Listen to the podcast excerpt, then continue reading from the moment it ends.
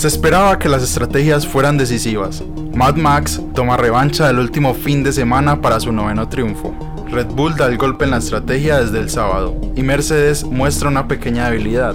Hamilton igualmente mantiene 30 puntos de ventaja en el campeonato.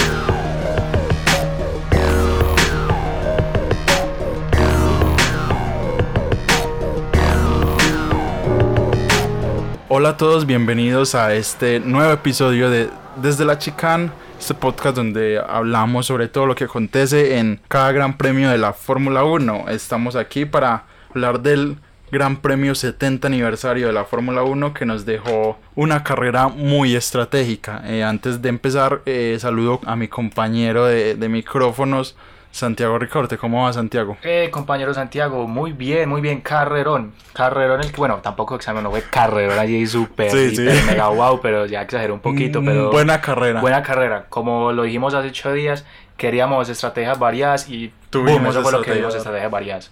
Yo creo que fue una carrera muy diferente a...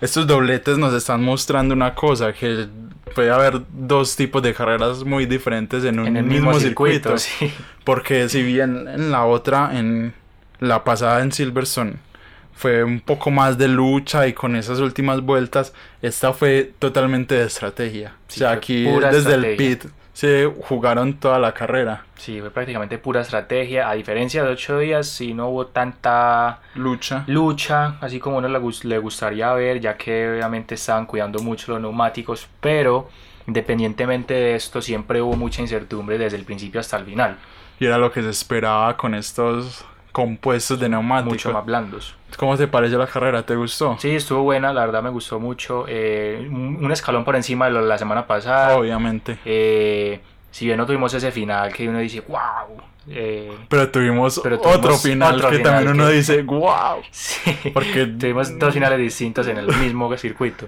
yo creo que una redención de, como decía en mi editorial inicial, de lo que pasó hace ocho días con Verstappen. Sí, yo creo que también prácticamente pasó lo mismo. O sea, Fue una le, redención. le pegaste. Fue una redención y tuvimos un nuevo piloto ganador en, en esta temporada que no se esperaba que llegara tan rápido. Sí, primer piloto no Mercedes en ganar una carrera este año y probablemente va a ser el único, no veo Probablemente. condiciones de ganarle al Mercedes, a no ser de que pase una catástrofe tremenda con ese top 3. Pero bueno, esta victoria de Max yo creo que nos alegra a todos ver un poco Sí, que cambien el podio, que cambie el ganador y sobre todo ver que ese Red Bull sí pueda en ciertas condiciones lucharle al Mercedes. Sí, encima Verstappen ya se pone segundo del mundial, o sea, ya, ya, ya bajó a botas, eh, lo bajó cuatro puntos. Pero igual están ahí. Igual, pues si todavía siguen siendo los mismos 30 contra Hamilton, pero igual des- sabiendo que Verstappen empezó con un DNF a principio de esa temporada, ya verlo a la quinta carrera ya segundo, es un, habla de una buena recuperación. nos hace pensar de si no hubiera abandonado en esa carrera, ¿Cómo de pronto estaría? estaría, A lo ahí un poquito más cerca. Sí, a lo mejor estaría más cerquita de Hamilton. Pero bueno, un Verstappen que durante todo el fin de semana creo que hizo un fully send it. Sí. Porque desde el sábado el equipo confió en él y él les pagó como siempre con, con una victoria. Sí, el- el- hay que destacar que prácticamente el punto clave de su victoria es ese, arranco, es ese arranque con neumáticos duros. La clasificación, haber pasado con los duros, fue el único piloto que lo hizo y fue el que más salió beneficiado de este cambio. Y de hecho Horner después eh, declaró que ellos no esperaban ese ritmo tan bueno de Verstappen con estos duros. Pero sí, desde el sábado esta carrera se sabía que iba a ser estratégica y desde el sábado Red Bull dio el golpe en la mesa, por decirlo así, y empezó a ganar un poco la carrera. Sí, prácticamente desde el principio se mantuvo muy cerca a los Mercedes. No se quiso sentar atrás de ellos como una abuelita, así como dijo en, el, en la radio. Y eso- esa rebeldía fue prácticamente lo que le ganó el Gran Premio. Y además que hizo una tarea muy importante en la primera curva que era sacarse de encima a. Hulkenberg, porque si no, de pronto se le hubiera Y un ido. poquito más y eso le hubiera perjudicado un poquito más. Y Igual yo creo que le hubiera pasado, pero Pero de pronto esa era la primera tarea que tenía que hacer y la consiguió. Y después fue esperar porque se sabía que después de ese segundo set de neumáticos Verstappen iba a tener toda la ventaja con, por haber salido con duros. Vimos un Mercedes con muchos problemas. Mercedes De con la goma. problemas. Blistering no fueron los únicos, pero fueron los que más la sufrieron.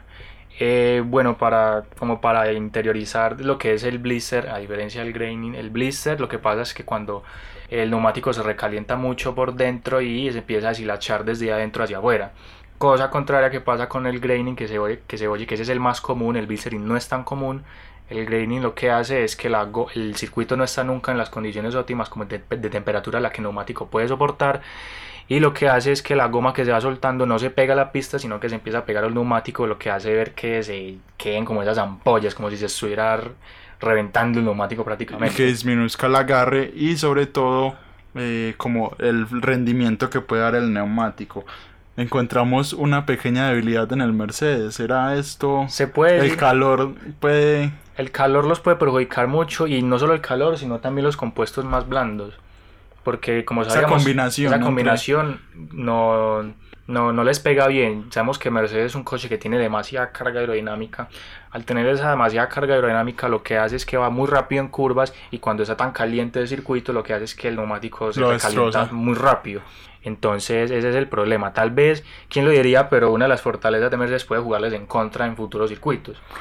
y también dependiendo de las condiciones, porque, o sea, yo, yo esperaba que Mercedes fuera a sufrir este gran premio, Pero pero, no tanto. tanto. porque se vio que en todos los juegos de neumáticos que utilizaron, siempre Siempre. aparecían las ampollas y empezaba como a darse esa línea, esa división en el neumático, tanto en Bottas como en Hamilton. Yo creo que Hamilton sufrió un poquito más. Sí, un poquito más Al principio. Al principio eh, eh, era muy llamativo ver cómo después de la primera parada que pusieron los duros, como incluso a las 7, 8 vueltas volvía a aparecer otra vez el mismo problema, se hacía esa línea del blister en el neumático, mientras que volvía a los de Verstappen que lleva como 25 y no y tenía estaban nada. perfectos.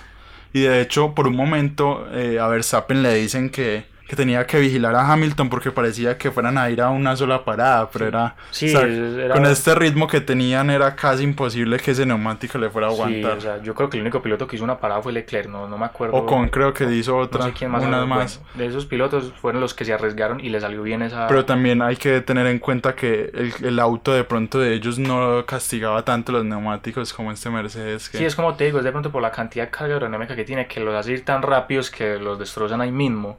Y como sabemos, sabemos que este fin de semana fue mucho más caliente que el anterior. y los entonces, neumáticos muchos más blandos. Claro, y las curvas de Silverstone son a muy alta velocidad. Entonces ese es Vimos- un problema que les jugó feo. y vimos sufrir, sí vimos como Mercedes de- dejaba un poco el margen a- para que Red Bull lo pudiera alcanzar. Eso sí, eh, Hamilton igual terminó segundo y e igualó el récord de podios De de, Michael Schumacher. Schumacher, que seguramente Seguramente, pues, lo va a dentro de lo pase. de- dentro de lo pasa, lo mismo el de victorias, no sé cuándo lo, lo, lo podrá nivelar, pero de que lo va a pasar, lo va a pasar prácticamente. Ya hay- habría que mirar si es capaz de llegar al centenar de victorias, que sería algo histórico. todo depende también del De próximo año y de esta año, temporada. A ver si se le escapan más victorias al Mercedes, porque yo, yo no esperaba, hablábamos episodios atrás de que si mucho una, dos o máximo tres carreras no se le iban a, a escapar a Mercedes, pero viendo esto, ¿crees que va a haber más victorias de Max? Puede haberlas si las condiciones se dan para hacerlo y si Mercedes no, no soluciona el problema del, de ese blister en los neumáticos, porque conociendo a Mercedes ya en este momento, mientras grabamos esto, ya deben Ya. de estar terminando una mejora o haciendo quién sabe qué cosa en el vehículo. Entonces, no sé, depende mucho de esos factores, de que puede ganar, lo puede ganar. También pero depende mucho de eso. teniendo en cuenta que ya dentro de ocho días viene España y eso va a ser otro punto importante a ver cómo se comportan los neumáticos en, con estas temperaturas que en esta época del año en Barcelona hay altas temperaturas y hay que ver cómo Sí. el Mercedes cómo va a estar para España. Sí, hay que ver si bien las curvas no son tan de alta velocidad como Silverstone, también el calor les puede jugar una mala pasada. Y hablando también de Mercedes y de botas, eh, quería traer un, un tema que vi en las redes sociales sobre los escuderos de, de los equipos. Y quería preguntarte aquí para que debatamos un poquito. ¿Cuál te parece mejor escudero entre estos cuatro? Botas, eh, Weber, Stamasa y Barrichello. Bueno, eh, el mejor escudero. Que son como los últimos segundos pilotos recordados de, de otros buenos pilotos que, que estuvieron ahí luchando por campeonatos. Bueno, la verdad no sabría decirte quién, pues yo me quedo creo que con Botas, porque Botas es como el más, más calmado en ese sentido. Weber se, se supo que en su tiempo también pues hizo escuero ciertas veces, pero a él no le gustaba nunca hacer No. eso. Él era un piloto que le gustaba Y ganar. creo que de todos Weber ha sido el que más se ha como revelado, por Sí. decirlo así. A Barrichello yo creo que Barrichello no lo considero oscuro, a Barrichello más bien fue como... La única época en la que lo considero escudero fue con... De pronto con Button cuando estaba en Brown. No, y con y también Schumacher. sí, pero Schumacher en esa época yo creo que fue más lo obligaron a hacerlo porque y se puede recordar esas victorias que le dio a Michael en Austria Por que eso. fueron polémicas entonces yo lo considero más escuero Barrichello en la época cuando estuve en Brown con Jenson Button con Ferrari prácticamente lo obligaron o sea, o sos escuero sos escuero porque aquí Michael manda pero no yo me quedaría con botas prácticamente Y Massa de pronto, después yo creo que hasta coincidió con Botas en, en Williams. Pero, Pero hubieron muchos problemas entre los dos. No sé si recuerdas el, ese flashback de cuando estaba en Ferrari que le contaron de Fernando is faster than you. Ah, claro. También le contaron algo parecido con Botas y Entonces- que él no, no lo dejó pasar. Al final no lo dejó pasar. Sí, recordando que ese Williams al principio de la era híbrida estaba, corría mucho y tuvo varios Sí. podios en esas temporadas. Para mí Barrichello es como ese, yo creo que junto a Juan Pablo Montoya es de esos pilotos que no fueron campeones, pero se Tenían merecían para hacerlo. y merecían por lo menos tener un campeonato. Sí, lo mismo Massa también. Y Massa en ese 2008 que todos recordamos. Sí. Triste Is para él. luck?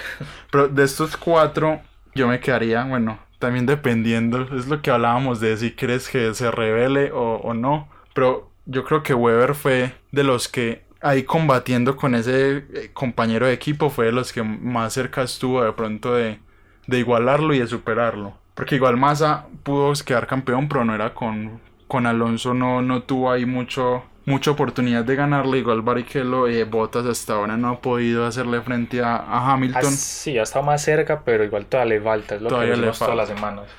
Y, y Weber de pronto en ese 2010 pudo, pudo estar cerca ahí de, de ganarle a Vettel, pero para mí yo me quedaría con Weber, tú con Bottas. Sí, de- es por, la, por lo que te digo, el que menos tendría como, el que menos pondría problema en el momento de solicitar algo como de, "Ey, Creo que trabaja para el equipo. Sería Barrichello. ¿cre- ¿crees? Que se frene ahí en, en la línea de ah, bueno, pues es que eso, eso lo, lo hizo esas veces, no creo, yo no creo que lo volviera a hacer. ¿Lo volvería a hacer? No sé, no creo. Pero sí, Bottas también puede ser, hasta ahora ha sido un buen escudero. Vamos a nuestra primera pausa eh, en este capítulo y ya en el segundo bloque vamos a, va a ser un bloque muy Racing Point. Sí. porque tenemos varios polémica. temas de, de Racing Point para hablar, así que ya volvemos.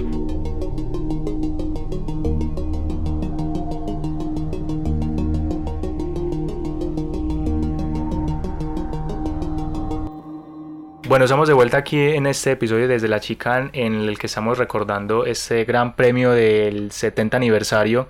de Un la- nombre un poco un nombre un largo poco, y poco raro. largo y, y raro, la verdad, porque nunca había visto un gran premio de esa manera. Yo ya me estaba acostumbrando a lo de los países, esto, estos, estos, estos nombres no, no me ayudan en nada. Pero bueno, en fin, eh, vamos a hablar de lo que fue en este segundo bloque, o de lo que va a ser en este segundo bloque. Un Segundo bloque muy for, de muy, Racing muy Point. Racing Point. Todos ya deben saber por qué de esta sanción que le impuso la FIA, que muchos, muchos, muchos no están de acuerdo. Esto yo creo que es el caso eh, de administración o en los papeles más importantes de esta temporada. Pues hablar del caso Racing Point y la FIA, que ya la FIA en una primera instancia le dio 400 mil euros de multa y le restó 15 puntos en el campeonato de constructores, siete y medio para cada piloto. Sí, 15 puntos por el Gran Premio de Estiria, creo que fue más que todo. Pero ahí ya vemos que empieza a coger, empieza a volverse candente este tema y se empieza a volver una batalla campal en el paddock. Porque también ya se sabe que cuatro equipos apelaron esta decisión, Renault, se le unió McLaren, Ferrari O sea, y hasta Williams, que de hecho es mismo, pues lo motoriza Mercedes y se supone que pues no debería tirarle, pero Williams también se unió. Y también está Racing Point, Pero que ya- apeló, pero pues para favor, favor, obviamente, no se van a echar al agua. Pero este, este caso cada vez, Sí, lo que empezó en el primer episodio cuando hablábamos de que era un poco rabieta de De- Renault, Renault, y ahora creo que esto re- ya se- es una bola de El nieve. gafe, que- o sea, nosotros somos el gafe perfecto para provocar todo ese tipo de problemas. es una bola de nieve que cada vez va creciendo más. Me llama la atención ver a Ferrari ahí, o sea, No, pues en realidad todos, porque es como... sí, es como, o sea, si uno pensaba que Ferrari no podía ser tan mal, o sea, ves que a- Ferrari apela contra un equipo de media tabla ya te das cuenta que Ferrari está, pero cogido del cuello, mejor dicho. Es raro ver a Ferrari en ese tipo de situaciones, pero obvio no, bueno, obviamente saben que es un rival en estos momentos. Sí. Prácticamente está fuera lo que es Mercedes y Red Bull, ya se sabe que están fuera de su liga. No, y es un poco también, podría decirse que hipócrita, teniendo en cuenta el año pasado Sí. Ferrari lo que hizo y el acuerdo que se hizo, que se dice que tuvo con la FIA, y ahora este año en protesta contra otro equipo, es como El, el Chems meme- mamado meme- y luego el Chems ahí. el meme del perrito mamado, porque sí, o sea, Ferrari como pasó de del antes verse beneficiado ahora a protestar contra verse perjudicado. Pero, ¿cómo Como es este, no, este este caso de, 2020? de Racing Point que yo creo que no van a parar en toda la temporada? Pero tampoco entiendo qué es en sí lo que quieren, porque tampoco Racing Point va a ser otro carro nuevo Sí, o sea, para esta temporada, ya vi- viendo que ya empezamos. No sé, tampoco entiendo bien qué quieren los equipos que haga la FIA con este caso. o sea, bueno, primero hay que interiorizarnos con lo que es el caso Racing Point y por qué se está dando y por qué se dio la sanción. Resulta, acontece y sucede que el equipo Racing Point lo sancionan es por usar los mismos eh, filtros de freno de ventilación del Mercedes del año pasado. Lo que pasa es que, como ya ustedes saben, muchos equipos se comparten entre sí piezas para que ellos evolucionen. Y hasta el año pasado, ah, después de que pasó el 2018 para el 2019, Mercedes le pasó a Racing Point unas piezas que eran estos filtros para que ellos las pudieran, no sé, Utilizar. utilizar y estudiarlas como quisieran. En ese tiempo era legal usar las piezas de otros equipos. Ellos usaron las piezas de los de los Mercedes. Mercedes, de los filtros delanteros en específico, pero no usaron los traseros. Los traseros los diseñaron totalmente ellos. ¿Qué pasó? Que para este año volvieron a hacer lo mismo. Con los delanteros no hubo problema porque la FIA lo consideraba una evolución del coche del año pasado, pero usaron también los de Mercedes del año pasado Traseros. traseros, cosa que eso ya para este año no se puede hacer. Entonces de ahí es donde proviene el problema y la sanción a Racing Point.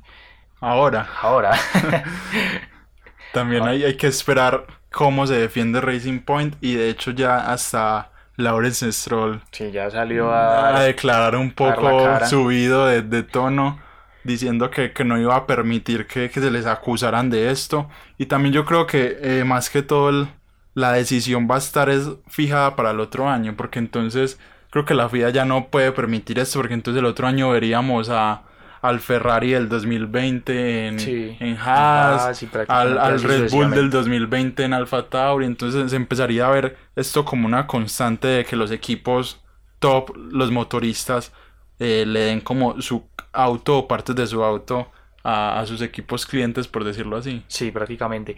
Eh, yo quiero sacar dos cosas que me parecen como, como dices, lo de no sé qué quieren los equipos, de que si construye un coche nuevo, obviamente eso no, no puede ser. va a pasar. Ya no va a pasar, ya están muy adelante, ya los tienen que dar a competir así. Tal vez yo de pronto lo que creo que ellos quieren es que los descalifiquen completamente del mundial. De los puntos. Pero ya eso no sé, eso ya no- Sería un yo no- poco extremo pensar. en Casos se han visto, yo creo que en 2007 se vio a Mac- no sé si fue a McLaren que prácticamente lo descalificaron ese año por el Spygate. por el, por el Spygate.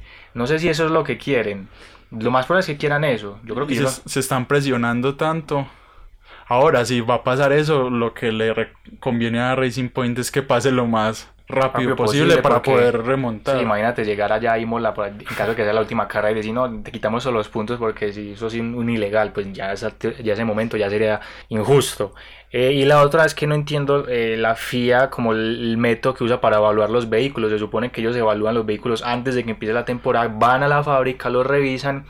Y yo no sé cómo se les pudo haber pasado en alto lo que pasa en Racing Point. O sea, es como si hubieran revisado todo menos lo que en verdad tenían que revisar. Eso es otro factor importante porque la FIA, o sea, si se supone que ya había revisado, como dices, el, el coche antes del comienzo de la temporada, ¿hasta qué punto fue una buena revisión o fue solo como por pasar ahí O sea, se les pasó algo que Sí, en que- teoría y según lo que muestran era bastante evidente. Sí, es que es muy raro, es que es como con Ferrari el año pasado con el tema del motor. Ellos dijeron que no veían nada malo en el motor de Ferrari, pero inmediatamente abrió la boca Red Bull, ahí sí volvieron a investigar y, oh, sí, ahora sí tiene algo raro el motor. Entonces no sé con qué criterios evalúan, o simplemente lo miran pues por encima o qué, y tienen que esperar a que alguien alegue, pues se les ponga encima para poder así hacer la investigación como es. ¿O qué? Porque es muy rara la forma en la que ellos investigan este tipo de problemas. Pero bueno, igual esto también hace parte de, de todo este universo de la Fórmula 1 y vamos a ver cómo evoluciona este tema y qué dice la FIA, si, si le da la razón a estos cuatro equipos, que es casi media parrilla, Sí, Contra Racing Point. parrilla. o si le da eh, la, la derecha a Racing Point y la pela contra ellos, o también si les da otra sanción, porque creo que ya les dieron una reprimenda por el Gran Premio de Gran Bretaña. Sí, Entonces, o sea, esto va a ser de toda la temporada. Sí, Pero para mí, la verdadera. Aunque, aunque las escuderías que aleguen ganen una carrera cada una y el equipo no gane nada, igual van a alegar. Sí, igual Racing Point tampoco ha, como ha, ha cumplido con las expectativas que, que se le ha dado esta temporada. En especial estos dos fines de Sí, semana de para, Silverstone. para mí la decisión va a estar más que todo enfocada es en, en 2021, sobre todo. Sigamos hablando de Racing Point porque otra noticia eh, que no es de, de las pistas, Checo Pérez, que ya se perdió el fin de semana pasado por el coronavirus, volvió a dar positivo en este test que le hicieron para saber si podía competir en el Gran Premio del 70 aniversario y volvió a dar positivo, se pierde su segunda carrera Checo. Bueno, se, se sabía que podía pasar. Obviamente, esperar que se recupere de una semana a otra también es difícil. De hecho, era un poco optimista, Sí, yo ser un creo. poco optimista porque si a uno lo coge una gripa Y- y y si se sabe que ya los tiempos del COVID es 14 días más o menos. sí. mínimo. Yo esperaba que se, se perdiera dos, pero no. Yo creo que apuraron y obviamente todavía no. Sí, obviamente todavía le falta. Es que es como te digo, si a uno le coge una gripa normal y a veces lo tira casi un mes ahí en la cama. Ahora una gripa como esta, pues que si bien es Pérez es asintomático, igual eso demora tiempo en, en sanar. Pero no, esperemos que para entrochas en España pueda estar. Igual si no Ojalá. tiene un buen reemplazo que es Hulkenberg. Que pudo hasta ahora dado. Esta carrera sí, En esta carrera sí pudo, sí pudo por fin. pudo competir. Nos ilusionamos un poquito con No llegó el podio. pero- No llegó el podio Hulkenberg. Duró como 10 metros mientras arrancó. Con, hizo una muy buena clasificación. Una muy, muy buena clasificación. Adelantando incluso a Verstappen. Fue creo que el, el único piloto que quedó a menos de un segundo de Mercedes. Porque el resto sí quedó como a un segundo. Pero ahí, ahí entra un tema muy importante y es que si bien desde que empezó la temporada vimos que todo el mundo, no, Racing Point va a ser como la sensación, la sorpresa esta temporada, hasta ahora crees que sí como que han cumplido con esas expectativas porque vemos que al final siempre pierden en carrera mucho ritmo y no consiguen, se supone que Gran Bretaña o las dos de Silverstone iban a ser Sí, incluso yo una dije oportunidad de podio, pero al final vemos que, que no pasó nada, ni Stroll tuvo ritmo, Hulkenberg se perdió una y en esta tampoco. ¿Qué Sí. piensas al respecto? No sé, lo de Racing Point creo que el carro está muy bien categorizado para lo que es la clasificación. Pero lo que es en ritmo de carrera siento que todavía le falta mucho. No sé si es del coche como tal o de los pilotos tal o del equipo también. Porque, bueno, voy a sacar a Hulkenberg de ese caso porque Hulkenberg hizo una muy buena carrera, la verdad. La verdad no entendí el porqué de la parada al final, pues, dando que ya estaba a punto de faltar como seis vueltas para que acabara. No sé por qué lo pararon, al final lo pararon y quedó estancado detrás de su compañero de equipo, como cosa rara. no, y ya perdió muchas posiciones. Y ya perdió muchas posiciones, pero igual la carrera de Hulkenberg había estado bien, o sea, no había estado tan mal. A comparación de, por ejemplo, lo que fue Renault, que Renault sí fue un desastre este fin de semana, a comparación de lo que fue hace ocho días. Entonces no sé a qué se debe lo de Racing Point. Tal vez tienen que bajarle un poquito más como ese, ese, ese afán a la clasificación. Si bien uno, la carrera sea bien es por la clasificación, depende cómo arranques, pero yo creo que en carrera hay que meterle un poquito más de, no sé, de- Prestaciones, De de, de prestaciones, sí. mejoras. Porque yo creo que también es un tema de equipo en general. Porque si bien tienen un muy buen auto, les falta dar como ese pasito hacia ser un equipo más élite. Y Sí. ser un equipo que a la hora de, de correr en, en los domingos pueda luchar y pueda buscar como ese- esos logros un poquito más allá. Porque no se pueden estancar en esta zona media si el carro les da hasta para más. Para luchar con Red Bull en Sí, algunos sí, Si circuitos. clasificas terceros porque puede luchar con Red Bull. Entonces, y más en esta, en esta carrera que les podía dar con la estrategia, entonces creo que también va un poco por eso. De pronto Racing Point no está acostumbrado a, Sí. a que tenga los focos tan encima y, y ahí Y están no está perdiendo. acostumbrado a esta fama. Yo creo que ya desde. Tiene mucha fama desde que los vimos en esos test de España y que vimos que era un Mercedes Rosita. Le ha traído para bien y para mal Sí. la fama Racing Le quitó 400 mil dólares y le 15 dio puntos. mucha fama. Un poco el precio de la fama, sí, un poco costoso, pero bueno. Otra cosa, eh, se, ya salió el rumor, yo me lo esperaba, de que Hulkenberg ya empezó como a charlar por ahí con equipos, a Ah, ver si sí. se puede volver en el 2021. Incluso fue él el que lo generó, creo que él dijo fue el que estaba. Que, estaba, que había tenido charlas con otros equipos, yo creo que fue el que lo dijo. De ahí se viene el rumor. ¿Te gustaría ver a Hulkenberg de regreso en la Fórmula 1 en el 2021? Claro, aún así fuera para una carrera, pero que yo supiera que en esa carrera va a ser el podio y se retira, por mí hágale, de una. Ahora, ¿en qué, ¿en qué equipo podría estar? De pronto Haas. No, sería un desperdicio. O sea, Pero o sea, a no ser que Haas mejore, pues yo siento que si meten a Hulkenberg en un Haas, yo creo que no, no habría mucho que hacer para él tampoco. A no, No. ser que ayuda No, pero a- es que podio, en un coche que le dé podio no hay. Pues para 2021, porque Mercedes, Mercedes ya sabe que no. Red Bull, Bueno, han renovado a Hamilton, pero lo más seguro es que dentro de poquito. wow, la sorpresa. Red Bull, no creo, aunque puede ser Uno una no sorpresa. sabe, sería una sorpresa que a Red trajeran Bull. Hulkenberg. E incluso eso dicen muchos de los fans que se lleven a Hulkenberg Eso sería la bueno sorpresa. Sería una sorpresa grande, pero yo creo que no, no y sería Aston muy Martin ahí ya está Vettel, pues si, si llega alguien Sí, si sería llega alguien Vettel. sería Vettel prácticamente. Entonces, pero igual sería bueno, así a mí me gusta, si estuviera en Haas me gustaría, pues a tenerlo ahí que vuelva, sí. y que se vaya Grosjean por ahí derecho. Pero vamos a ver Hulkenberg cómo si puede conseguir un contrato para el 2021. Vamos a nuestra segunda pausa en este episodio y en el tercer bloque vamos a hablar también un poco de, de otros pilotos y el tema central yo creo que va a ser Vettel y esta Ferrari que definitivamente hicieron brujería al pobre Vettel porque no, no le sale nada. Ya volvemos.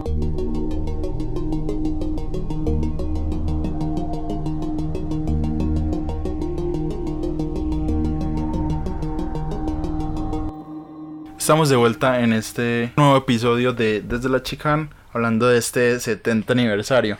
Me acordé de algo. En, en Gran Bretaña les entregaron supuestamente los, los trofeos de la primera carrera y en el 70 aniversario no. No se supone que era... Debería ser al contrario, ¿cierto? Sí, que era como para celebrar el 70 aniversario. Dicho, un poco raro eso, Hace ¿no? ocho días los del pollo, en especial, no, en especial solo Hamilton se llevó dos trofeos.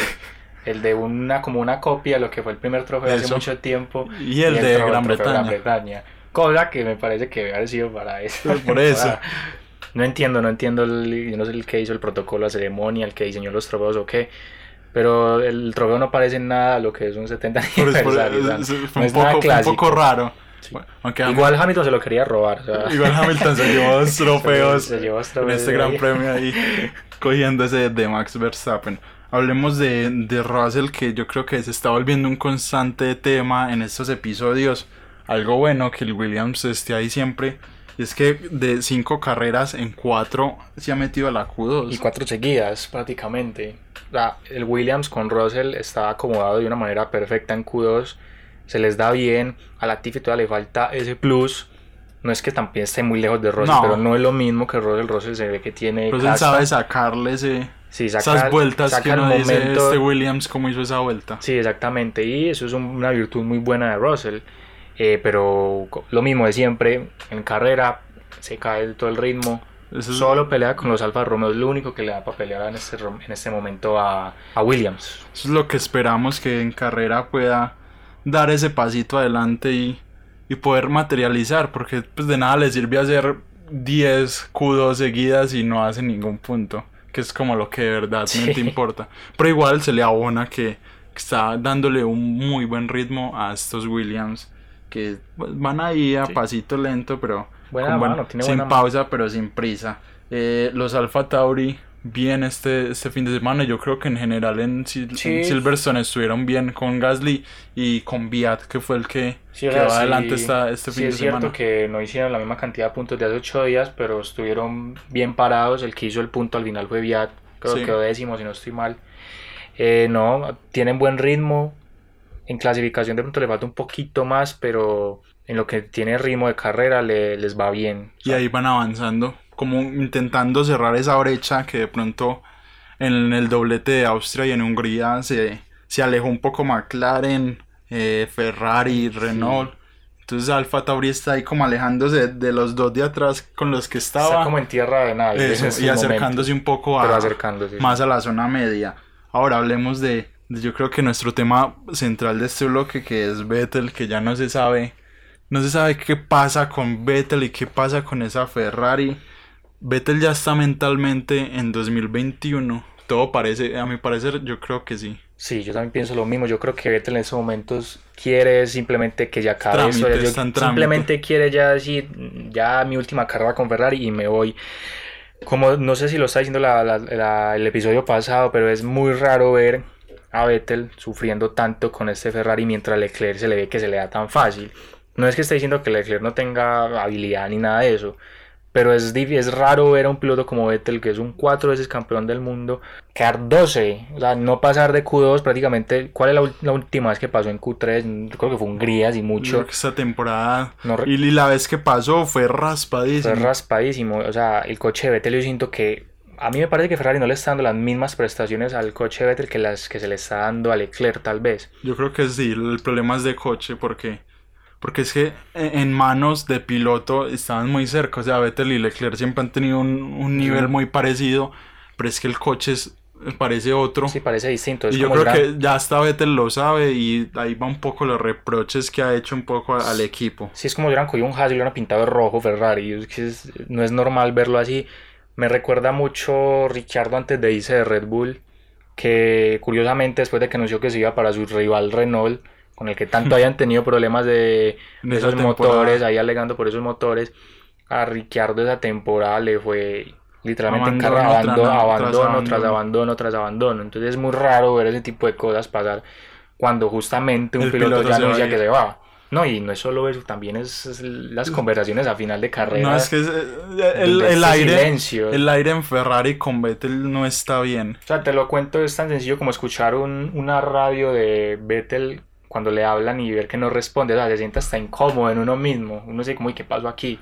Es, es, raro y hasta yo creo que un poco el equipo ya hasta lo obliga a hacer ciertas cosas que él ya de paso ya quiere Sí, largarse es de, como de te decía ocho días, yo, yo sé que cada, cada carrera y eh, se quita las camisas y ya no quiero ponerme esto hasta entre ocho días. Y un poco triste ahí ver cómo está terminando esta unión de Vettel y Ferrari que se pintaba un poco mejor, se esperaba que, que tuviera un campeonato que lo pudo conseguir, pero bueno, ya. O sea, yo creo que por más que hayan pasado cosas, Ferrari no puede dejar soltar a Vettel así más en esta última Sí, temporada. igual lastimosamente se sabe que Ferrari no es uno de los equipos que despida muy bien a sus pilotos cuando se van, a no ser de que hayan quedado campeones con ellos, pero cuando no son un poquito Pasó con Alonso con en su ellos, tiempo. pasó con Alonso su tiempo, mejor dicho. Y Ferrari que ver a un- una Ferrari celebrar un cuarto puesto como lo celebró Leclerc, ya ahí nos muestra él nos muestra que hay definitivamente no. De Ferrari no está esta sí, no temporada. está. Y, y otros equipos que sí por lo menos han avanzado ha sido me pareció que Renault en este doblete avanzó un poquito Sí. a, a unirse a McLaren y como a alcanzarlo y, en, y por el contrario McLaren se estancó porque no tuvo una muy buena carrera. ¿Cómo lo viste ahí? Bueno, eh, el caso de Renault, como dices, yo creo que avanzó mucho este, estos dos fines de semana. Más el pasado, este sí no avanzó mucho. Sí, con- Ocon que Ocon pudo. fue el único que pudo ahí como sacar la cara. Ricciardo no sé qué le pasó, tuvo mucho... Ese, ese- esa, o sea, ese spin que sí, ese hizo spin, fue él raro. arrancaba de, de que arranca Ricciardo, arranca de quinto si no estoy mal, terminó como de 14, o sea, como cambian las cosas. Tuvo, en una- tuvo un fin de semana 52 complicado. vueltas.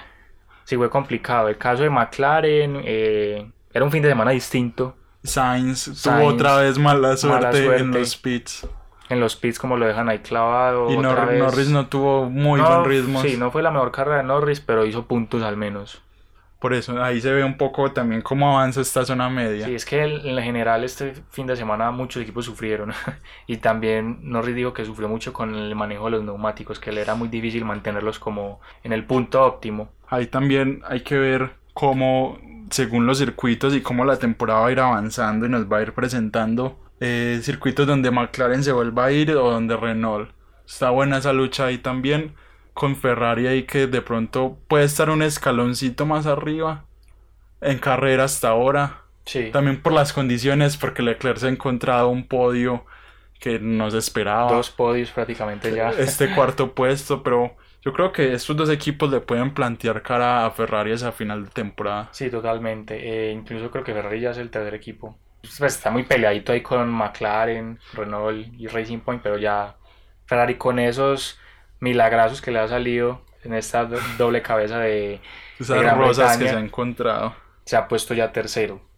Entonces, bueno, hay que ver cómo siguen las siguientes carreras. Pero las cosas se ven todavía muy peludas. Y hablemos un poco para cerrar este bloque ya de- del tema álbum que otra vez le tocó remontar. Hizo una muy buena carrera, ¿para qué? Sí, Una- pero lo mismo. pero es, es lo mismo de siempre que hablamos, o sea, está desde atrás y Albon para remontar es muy bueno y al final terminó sexto, si no estoy mal, con un muy buen ritmo, haciendo muy buenas, quinto. muy, incluso. quinto, muy, muy buenos adelantamientos, pero la pregunta es, si Albon saliera quinto, por decir, ahí cerca a la punta, ¿podría tener ese ritmo? ¿Podría ayudar a Verstappen y a Red Bull a conseguir más puntos? De que los pueda ayudar a conseguir más puntos, sí. Pero eso es algo que solamente Lo lo, sabe sabe, Albon. lo sabe Albon. Si él sigue clasificando así de esta manera, obviamente va a ser muy difícil que quede en esas posiciones. Pero no sé, la verdad no sé, lo de Albon es raro.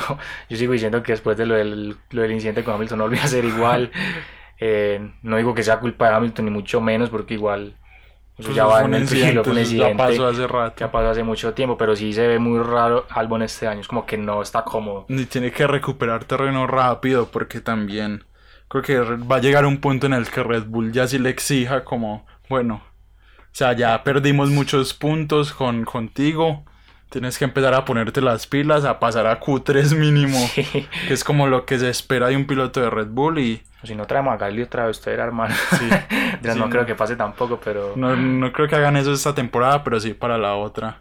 Creo que se está jugando muy, muy fuerte eh, su posición para el otro año. Ahora vamos a una nueva pausa y ya en el siguiente bloque vamos a pasar al siguiente Gran Premio España con calor, con los neumáticos, con un Verstappen que ya va a llegar motivado. Vamos a ver qué nos depara en este siguiente Gran Premio. Ya volvemos.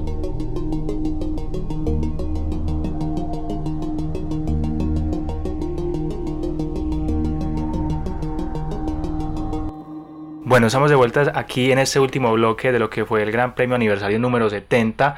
Eh, vamos a empezar hablando de, para ti compañero, ¿quién fue el mejor piloto de esta carrera?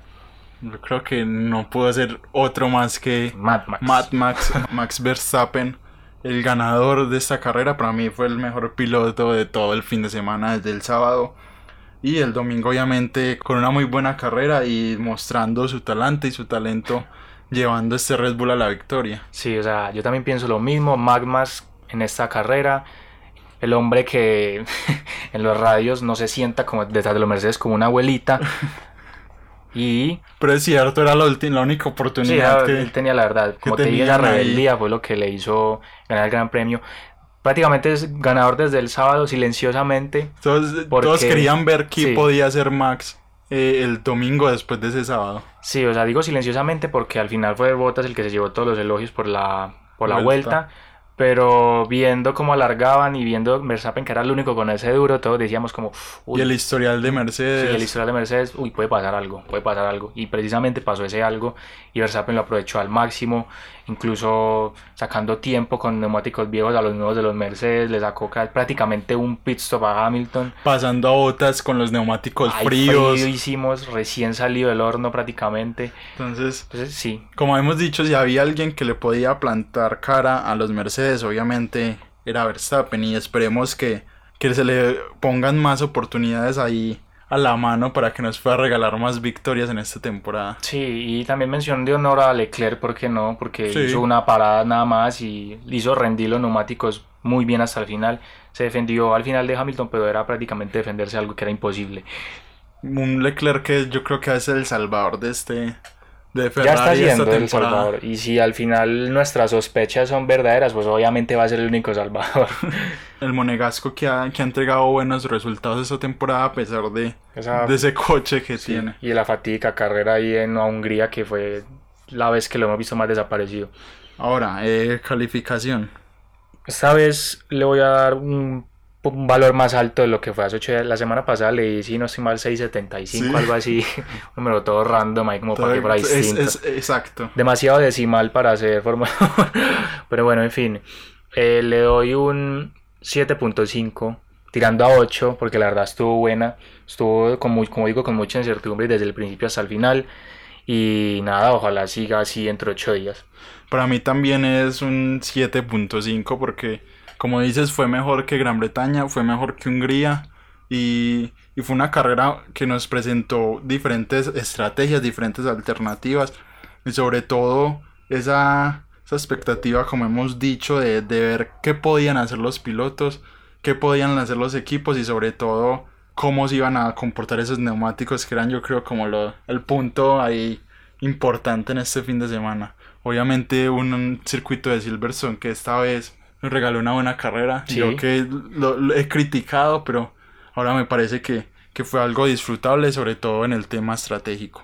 Sí, la verdad sí estuvo muy buena esta carrera del 70 aniversario. que qué nombre tan largo. Y expectativas ahora para el Gran Premio de, de España. Creo que el calor va a El ser... calor va a ser fundamental. Yo creo que ya no es una expectativa, yo creo que ya va a ser una realidad. A no ser que seamos el gafe y llegue el viernes con las prácticas o el sábado y Y el domingo y lluvia, sea lluvia pues- torrencial que uno nunca sabe. Eso no, no, nunca he visto pues así una carrera en lluvia en España, pero uno nunca sabe. El clima es impredecible. Eh, la misma lucha en el top 3, yo creo que va a ser la misma. No va a cambiar. Eso no va a cambiar. Obviamente, lucha en la zona media. Ver los McLaren como sí, los McLaren. Racing Point a ver si por fin hacía algo en carrera Sí. importante. En caso de que siga Hulkenberg para dentro de ocho días, Ver también. ver también. Yo creo que ya, yo creo que Podio Hulkenberg es un tema que se puede, se puede ir mundial. guardando porque difícil que pase, pero, Pero todo puede pasar, ¿no? Es- se espera, se espera. Eso, ver, eso es una expectativa, ver si Checo puede competir o no. También. Y ver también si Y vuelve, también, no en qué nivel sí, vuelve. Y también no solo como compite, sino de cómo van a hacer los cuidados, ya sabiendo que Pérez ya pasó por esa situación del COVID. Entonces, si van a tomar como una precaución aún más fuerte con, con el mexicano, no sé. No esperaría, pero igual yo sí creo que en algún momento va a haber otro piloto. Pues sí, es muy raro, pues con tanta gente que está involucrada. Esperemos que no, pero igual. Allá está hasta Paul Di Resta esperando, Sí.